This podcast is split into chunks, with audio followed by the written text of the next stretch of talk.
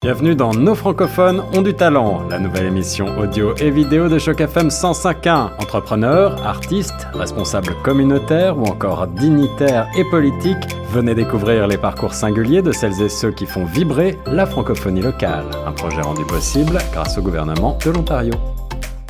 Bonjour à toutes, bonjour à tous et surtout bonjour à toi Roland Smith. Et tout d'abord un grand merci d'avoir accepté notre invitation pour cette interview sur les ondes de chaque FM 105.1. Une interview dans le cadre de notre nouveau projet Nos francophones ont du talent. Un projet qui, je le rappelle, est rendu possible grâce au gouvernement de l'Ontario que l'on salue au passage. Ce projet met en avant les personnes qui font briller la communauté francophone de par leur talent et leur dévotion. Alors, comment ça va aujourd'hui, Roland Ça va bien, merci Nathalie. Ben, moi, je suis très contente de t'avoir avec nous. On va pouvoir retracer ton parcours et savoir un petit peu ce qui se cache derrière Roland Smith. Alors, avant toute chose, Roland, est-ce que tu pourrais te présenter pour les auditeurs de chaque FM 105.1 et nous dire d'où tu viens et où tu es né Je viens donc euh, de l'Ouest de la France. Je ne viens ni de la Normandie ni de la Bretagne, mais je viens bien du Maine. Alors ça, ça interpelle beaucoup les gens parce que euh, on ne connaît pas cette ancienne province. Alors quand je suis arrivée au Canada il y a à peu près 50 ans, la façon dont je présentais un peu d'où je venais, c'est que je disais que j'étais au sud des plages du débarquement de la deuxième guerre mondiale. Donc ça, ça situait les gens géographiquement parce que je suis des environs de Laval dans la Mayenne et nous sommes à 70 km de Caen, donc euh, des plages du débarquement. Alors c'était une façon de, me localiser. Euh, donc euh, je, je suis née là, j'ai vécu en France jusqu'à l'âge du baccalauréat. Je voulais être hôtesse de l'air. Ça paraît un peu plat maintenant, mais il faut se rappeler qu'il y a 50 ans, 60 ans, euh, le, le métier d'hôtesse de l'air était euh, un métier assez euh, bien regardé. Il fallait parler trois langues, il fallait avoir un certain physique, que des, les, gens sont complètement étonnés par ça. Et, et c'était quand même un, un, enfin une, une sélection assez... Enfin, je voulais voyager, j'étais intéressée par, par voyager euh, j'aimais l'histoire, j'aimais la géographie. Alors donc, après le baccalauréat, j'ai quitté euh, la France pour aller me perfectionner, un, en Allemagne, parce que j'avais appris l'allemand comme langue deuxième, deuxième langue. À, mon époque, on n'ouvrait pas beaucoup l'espagnol, pas dans ma région. Il y avait très peu de professeurs d'espagnol dans les lycées. Enfin, peut-être vers le sud, mais dans le, dans l'ouest ou le nord. Et puis après l'Allemagne, ben, je suis partie en Angleterre, au père dans une famille, pour euh, perfectionner mon allemand, mon anglais, pardon euh, ben, j'avais pris goût à pas vraiment à travailler, mais plutôt à traîner, comme euh, peut-être auraient dit mes parents à l'époque. Et après, je suis montée euh, par curiosité à Stockholm, où j'ai été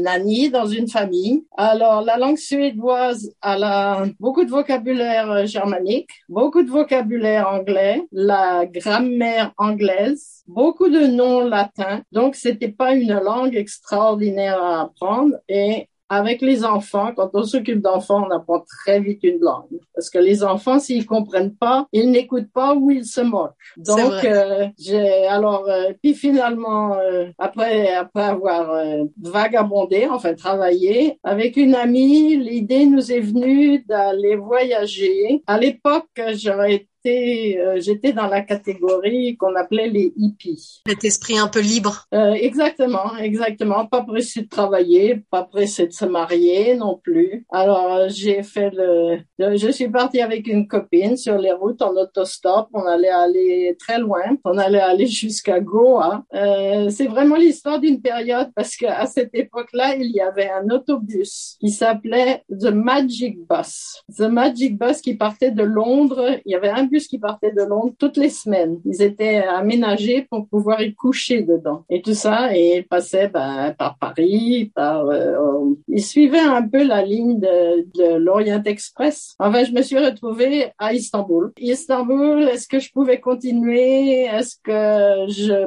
je devais me rabattre? Euh, J'avais pas, j'avais de l'argent, mais j'étais pas riche et on dépensait pas beaucoup non plus. Alors, je me suis rabattue de Istanbul vers l'Israël. C'était deux deux ans après la guerre de 67, euh, ils recherchaient des jeunes travailleurs. C'était très facile d'aller travailler en Israël dans les kibbutz. Il n'y avait pas besoin d'être juif, il y avait juste avoir envie de, de travailler. Alors j'ai donc passé, euh, si j'étais pas juive, je pouvais passer trois mois en Israël. Et c'est sur le fameux chemin de l'Israël, dans un bateau, pour aller du Pirée à Haïfa, que j'ai rencontré d'autres jeunes qui voyageaient sac à dos. Beaucoup de garçons, très très peu de filles, tous les pays du Commonwealth, canadiens, américains, sud-africains, australiens et tout. Et euh, sur le bateau, euh, non, c'est plus en arrivant à Haïfa, on a été à l'auberge de jeunesse parce que c'était les auberges de jeunesse. Et là, j'ai rencontré un Canadien. Et voilà, on a continué, on a passé des trois mois en Israël ensemble et après, on a repris le pouce et on a voyagé quasiment euh, deux ou trois ans. Retourner travailler l'été à Stockholm. Et là, on faisait assez d'argent pour reprendre une année à, à traîner, comme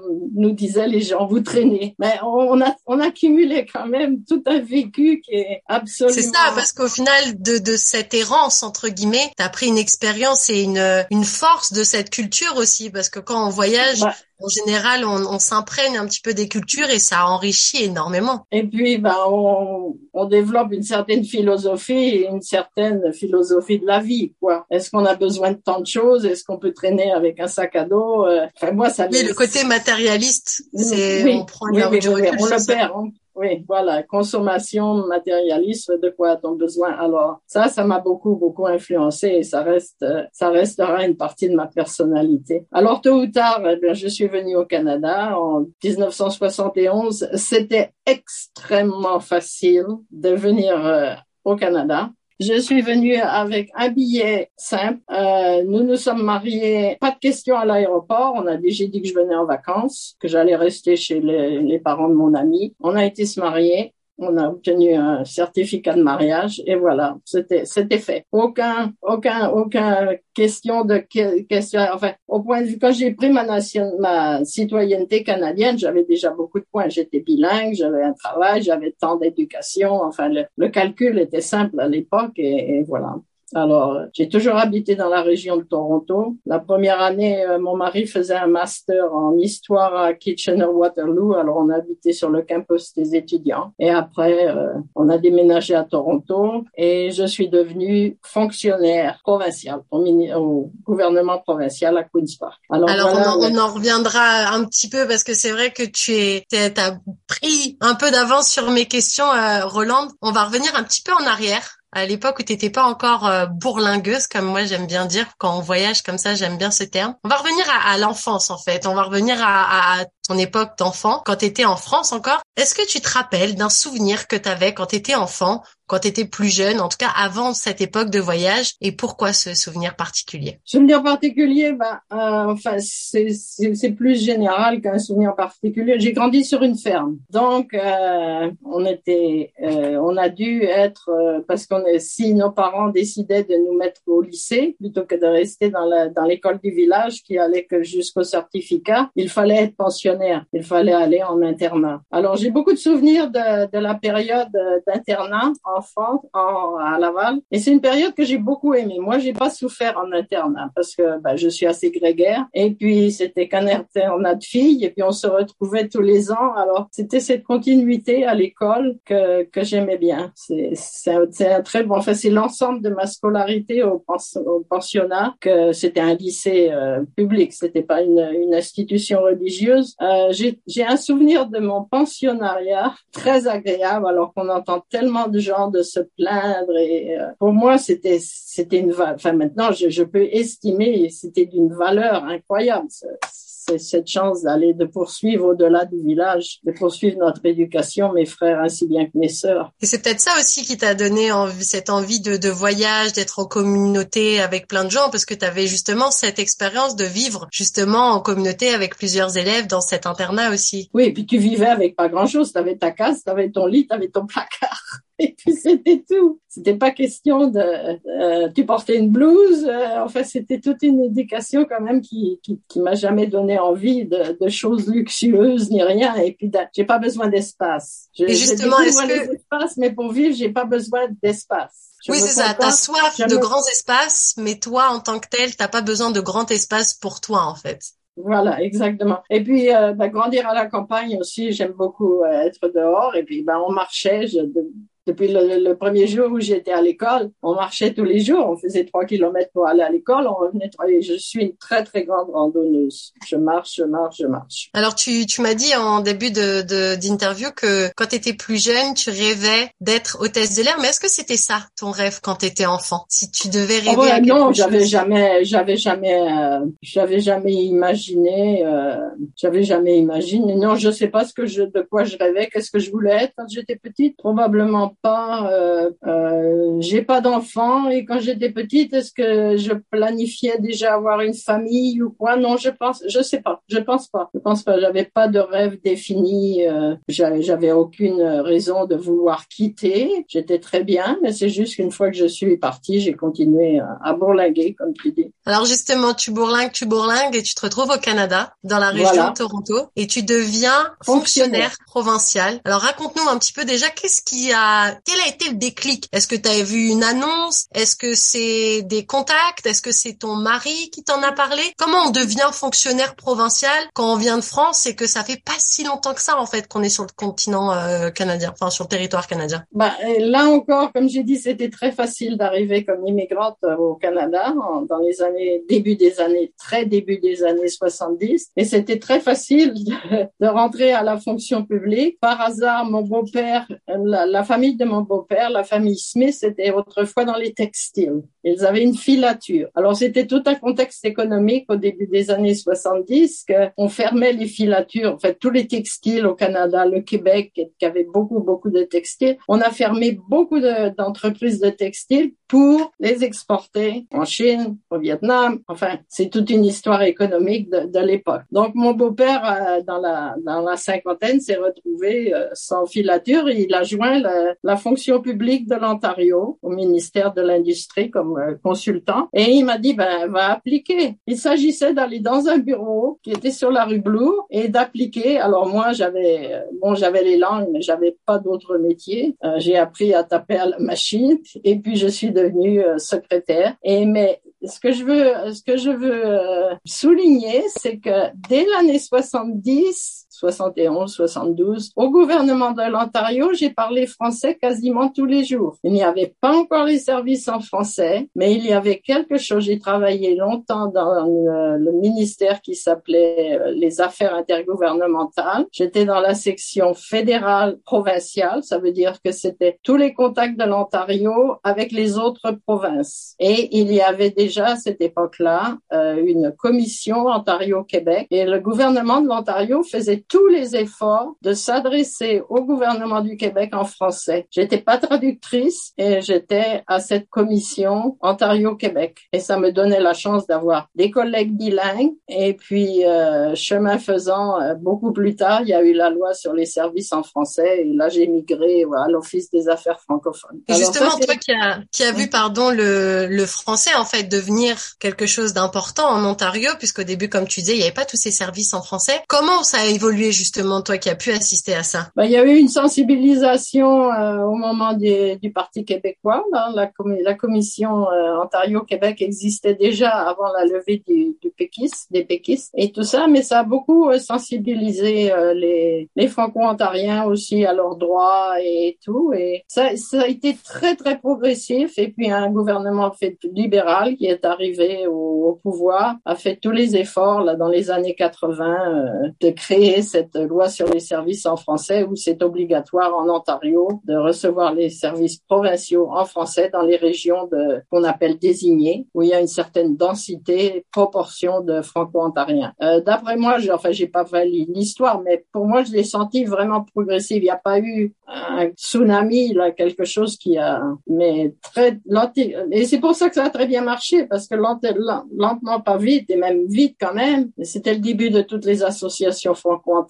les ACFO, les FAFO, les euh, et tout. Alors donc c'était un mouvement un peu général à travers la, la province et, et ça m'a permis aussi, euh, comme j'étais à un moment aux communications, il fallait qu'on aille expliquer la loi. Alors euh, ça m'a donné la chance d'aller euh, expliquer la loi dans toutes les régions francophones et de vraiment connaître l'Ontario, vraiment de Thunder Bay à, à Cochrane, à Timmins, à Windsor, à Welland.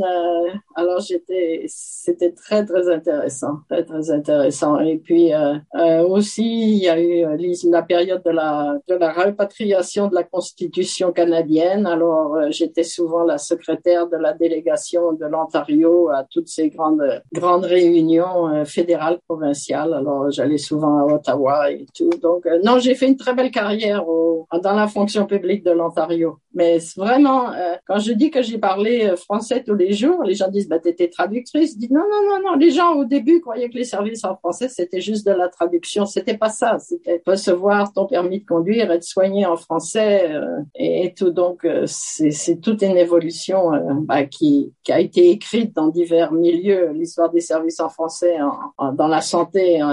mais il y avait déjà une, une, programmation dans les écoles aussi, ça c'était séparé. Mais est-ce que justement, toi qui as qui a quand même un certain recul maintenant. Est-ce que la population la, de la communauté francophone, elle était aussi importante? Parce que c'est vrai que moi qui suis au Canada que depuis euh, 5 ans, 5 ans et demi, euh, j'ai énormément de francophones autour de moi, mais je suis pas sûre que ce soit le cas dès le début des années 70 en fait. Peut-être qu'il y avait beaucoup plus d'anglophones quand même. Est-ce que justement, qu'est-ce bah, que tu en penses? on maintient, on maintient quand même toujours à peu près la même proportion franco, franco-ontarien, euh, anglo-ontarien ou multiculturel multiculturel, multiculturel, multiculturel.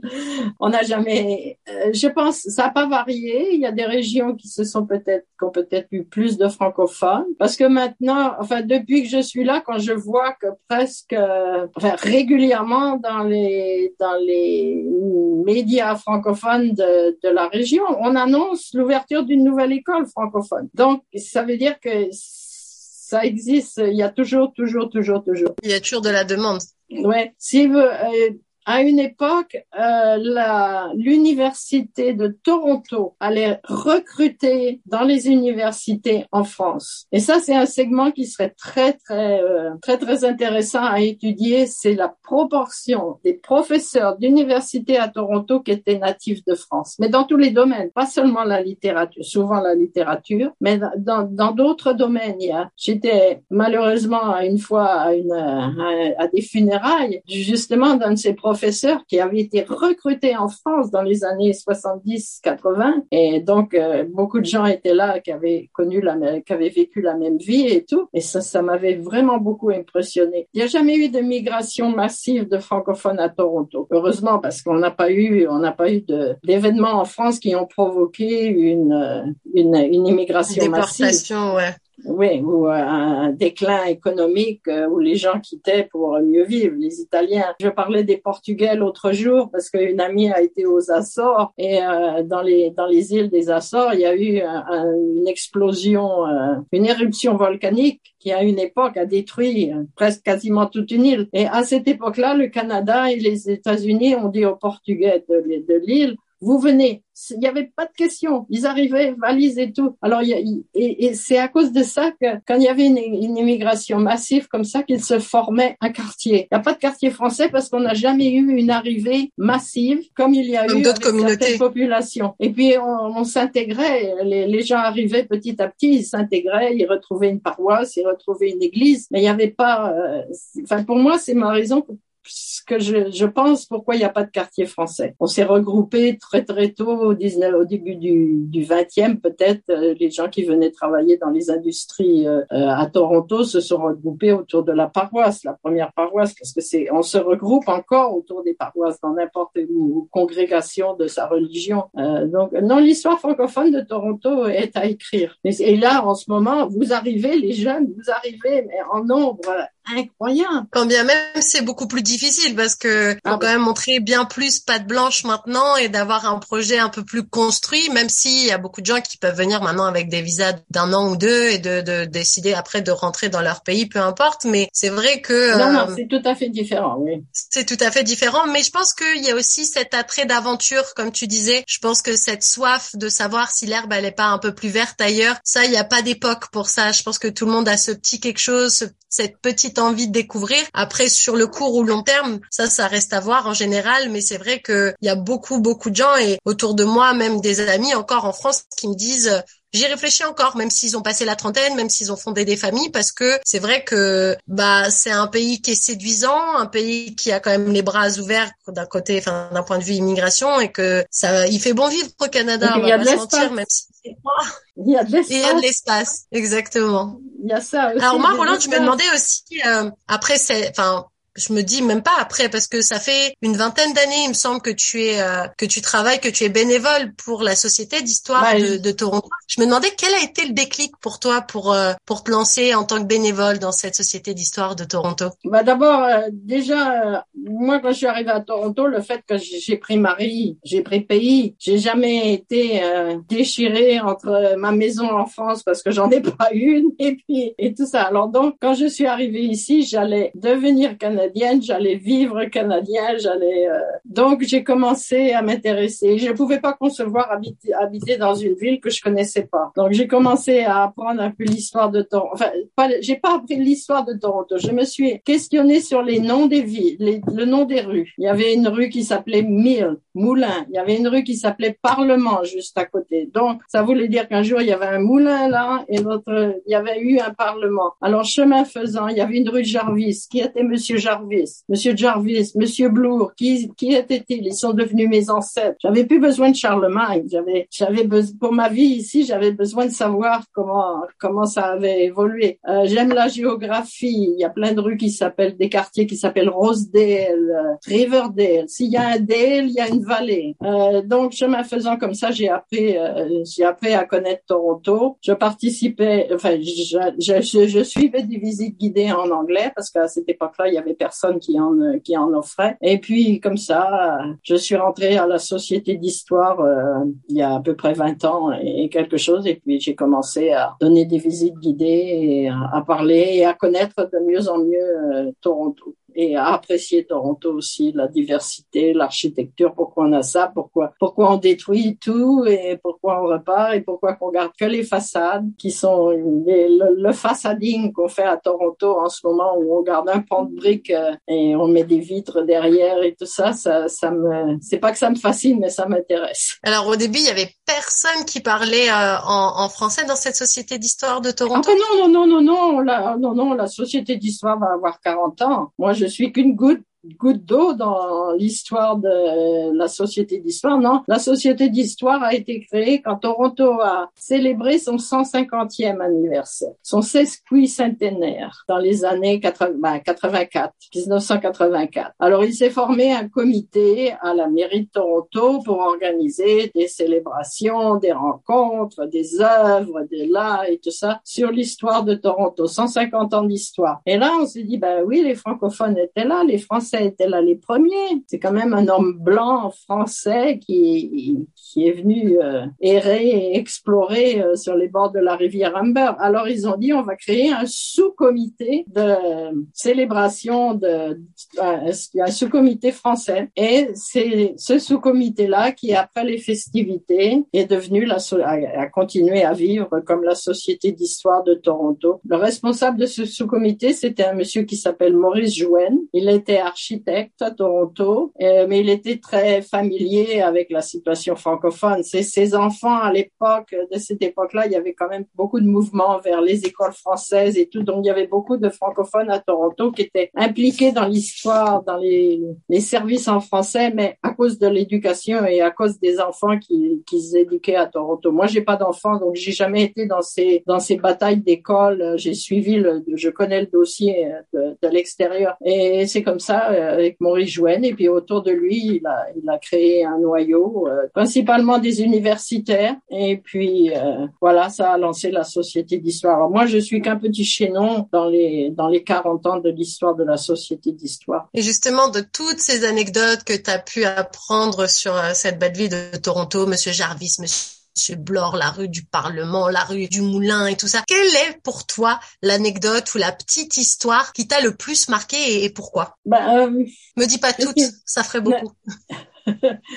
qu'est-ce qui, qu'est-ce qui m'a le plus marqué euh, Bah, il y, a, une histoire quand même qui est assez bizarre. C'est euh, quand, il, quand, les francophones au début, on va dire oui, au début euh, du XXe et tout, il n'y avait pas d'église. Il y avait des églises catholiques. Il y avait des églises catholiques irlandaises. Il y avait des, églises catholiques, mais il n'y avait pas il y avait pas de, francophones. Alors donc ils ont fait appel à, un monseigneur au Québec, au Québec pour aller demander une paroisse un curé euh, francophone à Toronto. Et c'est la façon dont les, enfin, c'était des familles qui ont commencé ce mouvement de créer une, une paroisse euh, francophone. Et c'était en général des hommes d'affaires aussi, parce qu'il fallait quand même euh, apporter quand même un, un, background financier. Et ils se sont rencontrés, ils se sont, ils, se sont rencontrés à, à l'hôtel King Edward, je pense, pour préparer leur leur leur demande. Et leur demande a été accepté euh, très très rapidement. Euh, ben, les, congrégations, les églises veulent toujours aller convertir euh, ailleurs et tout, et ça s'est fait très vite. Ils ont acheté une église sur la rue King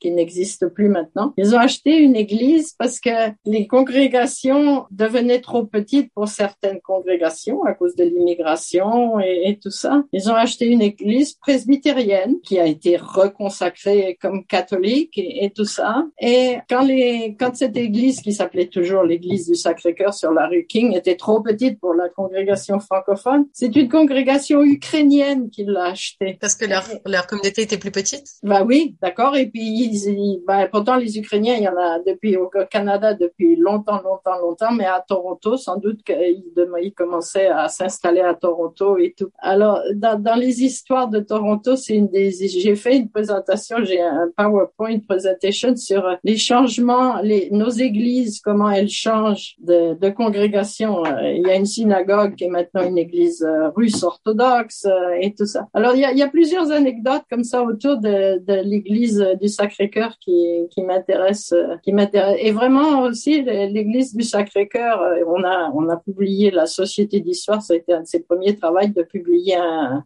livre sur l'histoire, euh, le centenaire de la paroisse. Et on s'aperçoit qu'il y avait déjà des chorales françaises, il y avait les scouts, il y avait des associations sportives. L'ancêtre du théâtre français est quasiment né aussi dans le sous-sol de, la paroisse et tout. Alors, il y a rien de nouveau, je veux dire, dans la, dans la société. C'était un petit un, niveau beaucoup plus basique, beaucoup plus simple, mais bah, les prémices étaient déjà là en fait. À cause de la technologie, maintenant les, les c'est plus les mêmes les mêmes euh, rapports et tout, mais tout il y avait la base de la francophonie à Toronto est, très ancienne et elle change selon les, technologies, mais ça reste quand même que les familles françaises veulent des écoles françaises, elles veulent une radio française, ils veulent une télévision française et tout. Non, non. Mais je pense que j'étais, j'ai dû si. À une époque, on a créé le COFTEM. C'était une association des associations culturelles franco-ontariennes, enfin franco-torontoises. Et euh, je me rappelle avoir signé pas une pétition, c'était pas une pétition, c'était signé, il fallait tant de, gens à souscrire au, au, début de ces associations-là, quand elles présentaient leur, leur, leur demande de subvention au gouvernement, il fallait quand même avoir un certain nombre de gens qui étaient, qui étaient derrière, qui allaient continuer. Alors il y a des fois, non, j'aurais dû garder plus d'archives, mais j'ai pas. Euh, non. Et comment ça se fait que cette francophonie, elle te soit si chère en fait? Parce que toi qui as bourlingué autant, qui parle plusieurs langues, qui a vécu, ou en tout cas qui a pu euh, traverser plusieurs pays, pourquoi justement cet attrait pour la francophonie, il t'a toujours suivi, il a toujours été important Tu vois, même tu parlais de ton parcours euh, professionnel au, en tant que fonctionnaire provincial, t'étais super content de nous dire, bah dès le début, moi j'ai parlé français. Pourquoi justement être contente de pouvoir garder ce petit attrait de francophonie et, même encore aujourd'hui en fait? Euh, je, je, dois, si je suis sincère, quand je suis arrivée au Canada, bon, je connaissais peu. Je savais que c'était un pays bilingue. Et c'est cet aspect-là du Canada, le, le fait que ce soit un pays bilingue, je pense que ça nous apporte une très, très grande valeur. Et pour moi, ça a été, je me suis sentie à l'aise tout de suite. Il n'y avait pas de, j'ai jamais eu de, de, problème à cause de ma langue et euh, j'ai toujours aimé la partager. Après mon, après ma retraite, j'ai enseigné le français aux adultes et tout. Il faut dire quand même que d'un côté, il y a des gens qui ont été réprimés pour parler français dans certains lieux. Moi, j'ai jamais connu ça. Donc, euh, et, ça m'a toujours fait plaisir de voir l'intérêt par les anglophones, l'intérêt qu'ils ont. Et il y a tellement de francophiles. On les connaît pas, on les connaît peu, on les connaît dans certains milieux, il faut dire en général que c'est une grande, grande portion des gens qui sont francophiles plutôt que francophobes. Alors ça, ça encourage aussi de partager, à partager et puis à garder. J'ai été aussi guide du Rhum, guide au Rhum francophone, parce que pour moi, c'était important aussi que nos institutions puissent les visiter en français. Et on présente, bah, on a des, choses à présenter, mais guide anglophone ou francophone, on les présente pas de la même façon non plus. Alors, il faut dire qu'il ben, y a une différence et puis on aime la garder. Et justement, ton parcours, on a l'impression que tout était simple, qu'il n'y a ah jamais vraiment d'obstacles, mais je me dis, il y a forcément eu un petit moment où tu t'es dit, oh, je pensais que ça allait être plus simple. J'ai pas l'impression. Non, non, non, non, non, non, non. Bah, euh, il y a beaucoup, il y a quand même beaucoup de facteurs dans la vie qui sont dus en partie à la chance. C'est vrai. Mais la chance, euh, il faut savoir se la créer aussi des fois. voilà, exactement, exactement. J'ai eu la chance d'être toujours au bon lieu, au bon moment. Donc euh, j'ai pas eu et puis je suis pas euh, j'ai aucun aucun aucun aucun euh, je sais pas quel mot dire, j'ai jamais été une victime. T'as jamais subi en fait. Bah et puis j'ai j'ai bah non, il y a des choses que les gens subissent maintenant, ils se disent victimes. Pour moi, c'était pas subir, c'était une partie de la vie. C'était euh, je sais pas, j'ai toujours été optimiste. Non, je j'admets que je me, je me crois chanceuse, mais comme tu dis, j'ai créé ma chance. Et puis je vais de l'avant, je vais de l'avant. Ok, je voulais marcher, il fallait que j'allais pas aller randonner toute seule. J'ai joint la, la Bruce Trail Conservation et j'étais chef de randonnée. Euh, j'aimais partager ce que je faisais bien, j'aimais le partager, puis ça menait toujours à autre chose. Mais du coup, de fil en aiguille, tu as fait de belles rencontres qui t'ont amené vers d'autres choses. voilà, exactement. Non, non, c'est savoir. Non, ben, enfin, en rien, je dis. Euh, à la fonction publique, euh, j'ai quand même fait une carrière assez intéressante parce que j'ai jamais dit c'est pas mon travail. J'avais les choix, mais quand j'entendais des collègues dire it's not my job, je dis mais où est-ce qu'ils vont? Où est-ce qu'ils vont aller? It's not my job. Si quelqu'un te fait une offre, une offre d'une entrevue, tu dis oui. Même si tu sais pas, tu dis mais je vais apprendre. Et c'était, enfin c'était ma personnalité aussi. Je, il y avait quelque chose à faire, je le faisais. Je savais pas, je savais à qui, de, je savais à qui demander de devenir mon mentor. Parce que les, les gens aiment aider. Je les gens aiment transmettre aussi. Voilà, exactement. Je menaçais personne j'allais pas prendre leur job, c'était quelque chose à faire. Il fallait quelqu'un pour le faire. moi, je disais toujours, tant que mon patron me demande pas d'emmener ses chemises chez le chez le nettoyeur, et puis que quand je vais rentrer, il va me dire, mais t'as pas fait ça, t'as pas fait ci. Euh, c'était d'accord. Euh, donc non, j'aime, oui, j'aime transmettre et puis partager. Alors une question un peu plus euh, générale, Roland, est-ce que tu penses qu'être francophone justement en Ontario en 2022, c'est un défi? Ou est-ce qu'au contraire, maintenant, c'est facilité? Ben là, encore, ça va, ça va dépendre des attentes. Mais pour moi, c'est facile. On peut vivre à Toronto en français. On a des dentistes, on a des. Euh, moi, euh, j'avais une nièce qui euh, qui est venue vivre au Québec un moment et tout. Et puis une fois, elle était à Toronto avec moi et on rentrait dans une boutique moi, je, quand je rentre dans une boutique, je dis bonjour. Et puis, ma nièce, me dit, mais pourquoi tu dis bonjour? J'ai dit, on se plaint à Toronto qu'on connaît pas les francophones. Mais si on dit pas bonjour, comment ils savent qu'il y a des francophones? Et c'était invariablement, s'il y avait un,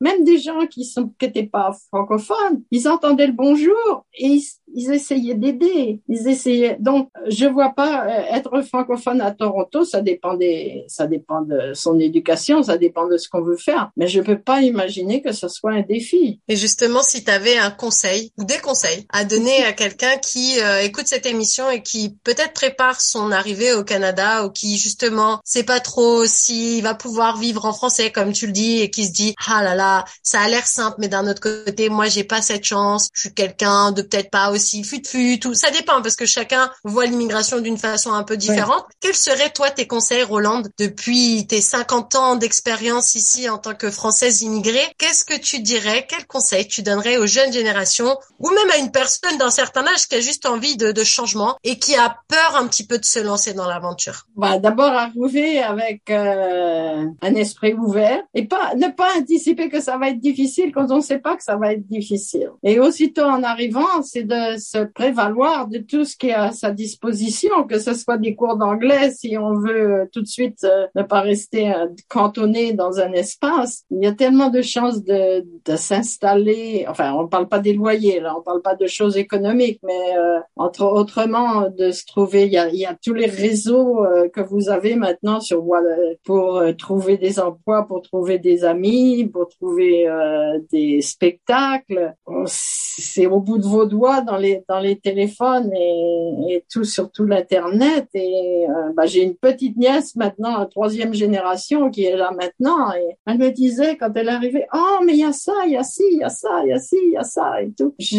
C'est, vraiment l'immigration, c'est vraiment une question de personnalité. Si on pense qu'il va avoir 25 euh, obstacles, eh ben on en trouvera 26. Si on pense qu'il y aura pas d'obstacles ou qu'on on doit déjà être prêt à dire ça sera pas facile. Les gens vous accueillent pas à l'aéroport, ils vous accueillent pour vous donner des directions. Mais euh, enfin, bien, bien que maintenant, le centre francophone accueille les immigrants à l'aéroport. donc, il y a déjà une porte ouverte là dès qu'on met le pied à Toronto. Euh, donc, les, les choses sont assez, assez faciles. Enfin, j'imagine. Il y a tellement de pâtisseries où vous pouvez travailler et s'acclimater. Euh. Ce qui m'épate, c'est les gens d'un certain âge, comme euh, la famille qui a ouvert. là, je, je veux pas faire de la publicité pour euh, l'un ou l'autre, mais je pense que ça s'appelle Nord-Lyon, une pâtisserie francophone maintenant de haute gamme, qui sont arrivés à la veille de Covid. Bon, ben là, ils sur la rue Queen. Oui, mais ils ont dû avoir des obstacles. Il y a des, il y a des situations comme ça qui, ils ont dû avoir à surmonter vraiment, vraiment beaucoup d'obstacles. Mais en général, il n'y a pas le Covid tous les jours qui foudroie tous vos, tous vos, tous vos plans, tous vos projets, tous, tous, vos projets, et puis qui, qui mange toutes vos économies et tout. Alors, euh, je sais pas. Mais moi, je sais pas, je peux pas voir ça. Ben, je, je fais des visites guidées avec le groupe qui s'appelle euh, Toronto Accueil aussi pour les expats, les, les familles qui viennent travailler ici euh, pendant deux ou trois ans et qui vont retourner. Et elles ont l'air assez assez contentes parce que même si elles veulent mettre leurs enfants euh, dans le système français, il y a le collège français où ils suivent le curriculum et, tout ça. Donc il y a quand même beaucoup beaucoup de choses à, à, leur porter et les enfants vont pas s'ouvrir de pas vont pas souffrir de pas avoir suivi le curriculum français hein, à l'extérieur de la France. Et j'entends parler qu'il y a des expats euh, qui restent de plus en plus souvent maintenant parce qu'il parce qu'il fait bon vivre à Toronto au final. Voilà, on espère. Non, Toronto, c'est euh, alors euh, c'est pas, c'est une ville. Euh, bon, il y a des il y a du bon et du mauvais comme partout, mais je pense qu'avec nos espaces verts, il y a des quartiers intéressants. pour moi, c'est une ville, c'est une ville agréable et je suis très contente de de la montrer, d'en parler, de faire des visites guidées et tout. Alors non, Toronto, euh, j'y suis, j'y reste. Enfin, on ne doit jamais dire jamais, mais j'ai pas eu de mal à y rester. Alors, tu parles euh, de, de la société d'histoire, des visites que tu fais justement. Avant de se quitter, Roland, je voulais savoir quels étaient les projets à venir, justement, les activités à venir euh, de la société d'histoire de Toronto. Ah bah, la prochaine conférence qu'on va avoir, ça c'est un thème, j'espère qu'il y aura beaucoup de monde qui vont le suivre. Tu as vu, je suis à Toronto, on parle d'une maison de la francophonie. OK, une maison de la francophonie où on rassemble des services. On parle pas d'un centre francophone. Ce serait une maison de la francophonie où il y aurait euh, différentes choses. Et on va avoir une, euh, une conférence le jeudi 14. Euh, attendez, mon calendrier, je veux pas dire une bêtise. On aura une, une conférence le 19 19 janvier en ligne sur la Maison de la francophonie. C'est un dossier qui a monté, c'est un yo-yo. Il est en haut, il est en bas, il y a de la programmation, il y a personne qui s'y intéresse. On en parle depuis 50 ans. Mais paraît-il que là, chemin faisant, ils vont aboutir à avoir une, une maison de la francophonie. Alors on aura une conférence, vous recevrez les invitations euh, et tout le au mois de janvier. Et puis bah, les visites guidées, on va organiser notre programme 2023 euh, à partir de février. On va rencontrer les guides. On a de plus en plus de guides, c'est ça qui est intéressant aussi. On a de plus en plus de guides qui sont euh, contents de montrer un quartier, une architecture. On a une spécialiste de l'art nouveau, on a une spécialiste des, des rivières, on a une spécialiste. Donc, euh, les gens apportent chacun leur petit lot au moulin, puisqu'on a parlé de moulin. euh, puisqu'on a parlé de moulin et tout ça. Et ça, c'est encourageant aussi de savoir que les gens aiment bien partager leur, euh, leur connaissance de la ville. Et les visites guidées, c'est vraiment une, une façon. J'ai été un peu surprise cette année parce qu'on a fait deux visites guidées sur des anciens maires de Toronto qui ont été des personnages assez, euh, assez importants dans, dans la vie de Toronto. Et parce qu'on a vu une élection municipale en novembre, j'avais pensé que ça allait attirer de la, attirer plus de monde. Mais on était encore un peu en Covid et puis, euh, les, les, gens étaient peut-être encore timides de venir suivre des visites guidées parce qu'on n'a pas eu, enfin, ce que j'avais, on n'a pas eu euh, le nombre de gens auxquels je m'attendais pour ces visites où je croyais qu'on allait. Mais ça me surprend toujours, euh, enfin, ça me désole, c'est le nombre, le pourcentage de gens qui votent pas dans les dans les, les élections municipales. Ça, c'est un de mes un de mes chagrins à Toronto. Alors quand les gens se plaignent, je dis tu as voté? Non, ben je dis écoute, tu votes pas, tu peux pas, tu peux pas dire.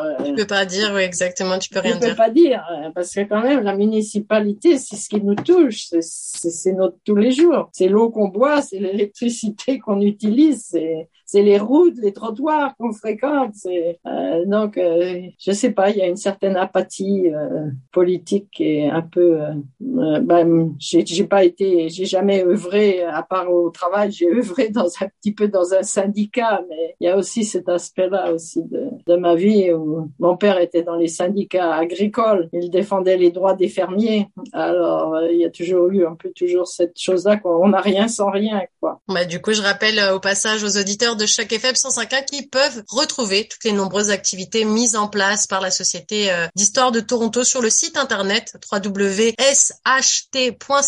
et vous pouvez également vous abonner à la newsletter, à l'infolette comme on dit en français et après c'est euh, par euh, email que vous recevrez toutes les informations de la Société d'Histoire de Toronto et de tout ce que ce qu'ils mettent en place. Donc voilà, pour pouvoir faire plaisir à Roland, venez nombreux à toutes ces activités. C'est de belles choses qui sont mises en place aussi pour les francophones et puis ça permet aussi de faire des rencontres parce que comme on l'a souligné pendant cet entretien, il y a beaucoup de francophones, de francophiles, mais on sait pas forcément qui sont autour de nous parce qu'on part pas forcément à la rencontre au-delà de notre cercle. Donc n'hésitez pas à vous abonner à cette infolette. En tout cas, merci beaucoup Roland Smith pour ce bel entretien. C'était vraiment un plaisir d'avoir pu discuter avec toi et d'avoir pu retracer ton parcours. C'était Nathalie Salmeron dans Nos francophones ont du talent, un projet qui, je le rappelle, est rendu possible grâce au gouvernement de l'Ontario. À très bientôt, Roland Smith. Merci Nathalie. Et puis merci à Guillaume aussi et belle, belle fête de Noël à tout le monde. Et bonne année. Merci. Et à la prochaine. Au plaisir.